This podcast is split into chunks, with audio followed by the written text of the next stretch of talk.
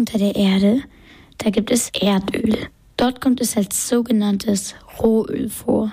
So heißt es, bevor wir es weiterverarbeiten und für uns nutzen können. Um an das Rohöl zu gelangen, muss bis zu 3000 Meter tief gebohrt werden.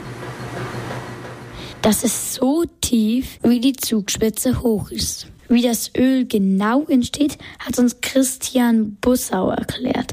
Er arbeitet bei der Natur- und Umweltschutzorganisation Greenpeace. Dort ist er Experte für Öl und Ölunfälle. Erdöl ist vor Millionen von Jahren entstanden. Und das entstand so, dass Algen, kleine Pflanzen auf dem Meeresboden sanken und mit der Zeit, mit hoher Temperatur und mit hohem Druck entstand dann eine braune Masse. Und diese zähe braune Masse ist Erdöl. Riesige Pumpanlagen befördern das Öl dann an die Erdoberfläche. Christian Bussau weiß, wie wir den Rohstoff vor allem einsetzen.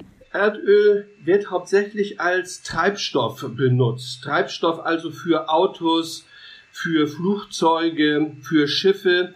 Damit, äh, wenn man Erdöl verbrennt, dann kann daraus Energie gewonnen werden und mit dieser Energie kann man Fahrzeuge wie zum Beispiel Autos betreiben. Aber Erdöl liefert uns nicht nur Energie und Treibstoff. Wir finden es auch in Plastiktüten, Trinkflaschen und sogar Computern oder unserer Kleidung. Aber das ist auch ein Problem, denn der Vorrat an Erdöl ist begrenzt. Und obwohl Erdöl aus natürlichen Meerespflanzen und Tieren entstanden ist, ist es giftig. Bei der Verbrennung von Erdöl werden außerdem große Mengen von CO2 freigesetzt. Das ist ein Gas, das zur Erwärmung der Erde und zum Klimawandel beiträgt. Aber wie können wir Erdöl vermeiden? Nun, das kann jeder tun, indem er auf sein Verhalten achtet. Zum Beispiel sollte er keine Plastiktüten verwenden. Wenn er Kleidung kauft, sollte er darauf achten, dass da keine künstlichen, sondern natürliche Fasern drin sind, wie zum Beispiel Baumwolle. Und oft lässt sich Plastik auch ganz vermeiden.